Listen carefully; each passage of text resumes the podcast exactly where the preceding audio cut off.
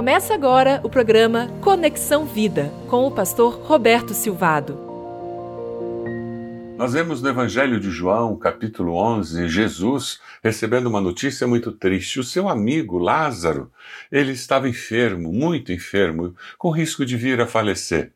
Os discípulos se surpreendem porque Jesus não vai correndo para atender o seu seu amigo, mas pelo contrário, ele permanece ali. E no versículo 4 de João 11, Jesus diz: essa doença não acabará em morte, é para a glória de Deus, para que o Filho de Deus seja glorificado por meio dela. Aqui, em outras partes, fica muito claro que nem toda enfermidade é demônio e que nem toda enfermidade precisa ser curada. Como nós precisamos entender isso, porque isso trará libertação para os nossos corações. Jesus, quando chega, encontra as irmãs de Lázaro e as duas irmãs falam: se o senhor estivesse aqui, ele teria sido curado. Jesus, com o coração aflito, apertado, ao ver tanta dor e tanto sofrimento, chora. É isso que nós lemos no versículo que 35 de João 11. Ah, e Jesus vai até o túmulo, manda que eles movam a pedra, chama Lázaro lá de dentro, Lázaro sai envolto em panos e ele diz: tirem as faixas, deixe que ele caminhe normalmente. E a consequência é que muitos vêm a converter-se a Cristo Jesus. Quando Jesus age, Jesus acaba com a falta de esperança. A desesperança é falta de relação com Deus. Senhor, se estivesses aqui, meu irmão não teria morrido, disse Marta. Maria, lá no versículo 32, ela se prostra aos pés de Jesus e diz: Senhor, se estivesses aqui, meu irmão não teria morrido. É interessante porque as duas falaram a mesma expressão, provavelmente durante aqueles dias que antecederam o falecimento e os dias que vieram depois da morte de Lázaro, naquele sepultamento, uma olhava para a outra e dizia: Por que, que o mestre não está aqui? Jesus curou a tantos porque ele não veio. Nós mandamos chamá-lo porque ele não veio curar nosso irmão. Aquelas duas irmãs desamparadas agora numa sociedade em que mulher não podia se movimentar sem a presença de um homem. Aquelas duas mulheres agora à beira do túmulo do seu irmão, chorando, elas se perguntam por que o mestre não estava aqui. É por isso que de repente, quando no primeiro momento que tanto Marta e Maria se encontram com Jesus, elas dizem: "Senhor, Senhor, ah, se estivesses aqui, meu irmão não teria morrido. Mas nessa frase também não existe apenas lamento, mas existe uma expressão de fé. Se estivesses aqui, meu irmão não teria morrido. Elas sabiam do poder de Jesus, elas criam no poder de Jesus. É interessante porque Maria afirma dizendo: Eu sei que tu és o Cristo, o Messias que viria. As duas falam a mesma coisa. A dor limita a nossa percepção da realidade. Elas só podiam perceber o poder de Jesus agindo no seu irmão enquanto ele estivesse vivo, trazendo cura da enfermidade. A dor limita a nossa percepção de realidade. Momento de crise não é momento para tomarmos grandes decisões. Colete dados, guarde impressões, escreva ideias. Depois, quando o furacão passar, com o coração um pouco mais calmo, com uma percepção mais ampla da vida, é o momento de tomar decisões. Mas ali, no fervor, no olho do furacão, nós percebemos a crise de uma forma muito limitada. Jesus olha para aqueles dois corações sofridos, doídos, e Jesus traz esperança para corações desesperançados. O seu coração está desesperançado. A palavra de Jesus é: o seu irmão vai ressuscitar. Aquela crise vai ser resolvida, aquele problema será ultrapassado, aquela tempestade passará, o sol voltará a brilhar. Jesus sempre traz uma palavra de esperança. Você pode imaginar o salto do coração de Zaqueu quando lá no alto daquela árvore ele percebe que Jesus está olhando para ele. Jesus estava colocando o seu olhar nele, uma pessoa pequena, um homem desprezado pela sociedade, no alto de uma árvore. E Jesus olha e diz: Zaqueu, desce, pois vou jantar em sua casa. Ah, não tinha como ele encontrar em Cristo a esperança eterna que ele tanto buscou. A mulher que ia ser apedrejada, todos já tinham pedras na mão, todos estavam ali blasfemando, gritando, xingando aquela mulher, acusando, e de repente Jesus diz: aquele que não tem pecados, atire a primeira pedra. E um por um, do mais velho para o mais novo, foram se retirando e aquela mulher olha e diz: Senhor, não tem mais ninguém. Jesus olha para ela e diz: Eu tampouco te condeno, minha, filha. Vá e não peques mais.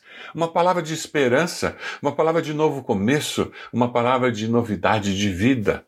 Porque se alguém está em Cristo, é nova criatura, as coisas velhas se passaram, tudo se fez novo. Na sua vida hoje, Jesus traz uma palavra de esperança. Jesus tem essa palavra de você, para você. Jesus sempre nos ajuda a compreender as verdades mais profundas, doídas da vida, para conseguir enxergar de uma forma mais ampla uma realidade vinculada à eternidade. Quando nós lemos a história de Lázaro e, e nós lemos a história da ressurreição de Jesus, são duas ressurreições diferentes. Quando Lázaro ressuscita, ressuscita o seu corpo. Lázaro e outras pessoas foram ressurretos por Jesus. Ele voltou a viver, mas morreu. Você já encontrou Lázaro por aí? Não.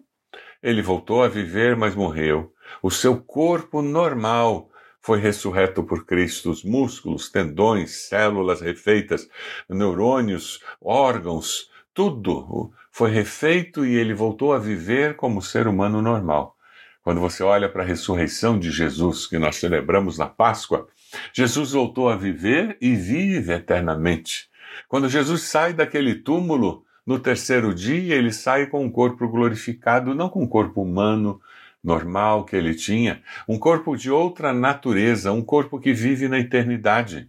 É o corpo que todo aquele que crê em Cristo terá, após a ressurreição final, quando viveremos eternamente com Deus nos ares. Jesus disse: Eu sou a ressurreição e a vida.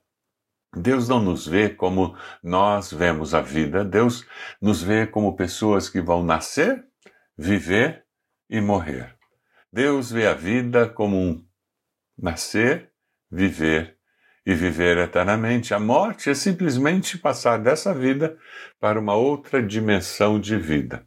Alguém já disse com muita propriedade que quem nasce uma vez da sua mãe morre duas vezes: morre fisicamente e morre espiritualmente, ficando separado de Deus por toda a eternidade. Mas quem nasce duas vezes morre só uma vez. Porque nasceu da sua mãe nasceu do Espírito, se arrependendo dos seus pecados e aceitando Jesus como Senhor e Salvador. Porque nasceu duas vezes, morre uma vez apenas fisicamente. Porque quando morre fisicamente, vive e vive eternamente com o Senhor. Aleluia! Você tem essa certeza de vida e vida eterna com Deus nos céus? Você tem essa segurança de que seus pecados foram perdoados? A Bíblia diz que o salário do pecado é a morte, mas o presente gratuito de Deus é a vida eterna em Cristo Jesus. Romanos 6, 23. O salário é o que nós recebemos como consequência de trabalharmos. Se, se você não vai ao trabalho durante o mês, quando chega no final do mês, você não tem salário e talvez não tenha nem emprego mais. Mas quando você comete pecados na sua vida, você, como consequência, você tem a morte, separação eterna de Deus. Mas o, a esperança que nós encontramos em Cristo e que recebemos dele é que o salário do pecado é morte, mas o presente de Deus é vida eterna. Você já recebeu esse presente? Esse presente é a vida eterna que você recebe através do Filho de Deus.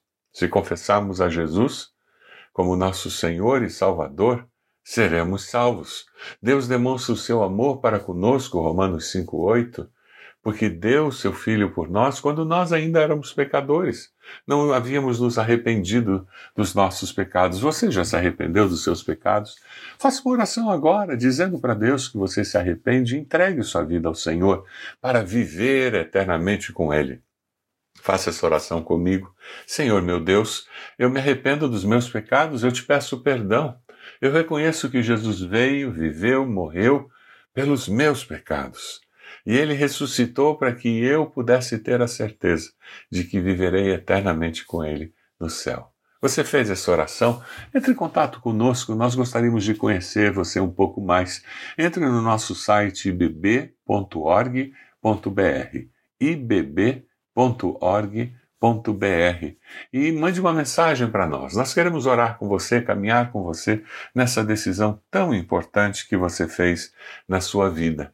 Quem sabe você está lembrando de uma pessoa que hoje você precisa conversar com ela e dizer: Eu orei por você e eu, peço a Deus que Ele esteja falando ao seu coração e dando certeza, segurança de vida eterna. Você conhece alguém desesperançado, alguém desanimado por questões políticas, econômicas, relacionamentos rompidos? Vá até aquela pessoa e fale da esperança que todo aquele que crê tem em Cristo Jesus. É uma esperança que é alimentada por uma convicção. Deus me ama e por isso eu tenho vida e vida eterna. Porque Deus amou a mim e a você de tal maneira que deu o seu Filho unigênito, Cristo Jesus, para que todo aquele que nele crê, eu e você, tenha vida e vida eterna.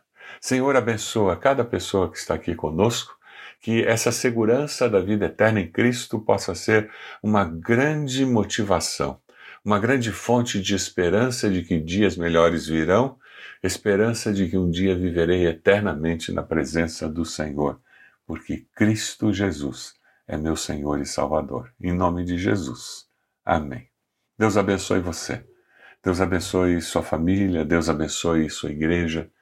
Fale com alguém sobre essa esperança eterna que é em Cristo Jesus. Você acompanhou o programa Conexão Vida. Acesse ibb.org.br e conheça a IBB, uma igreja viva.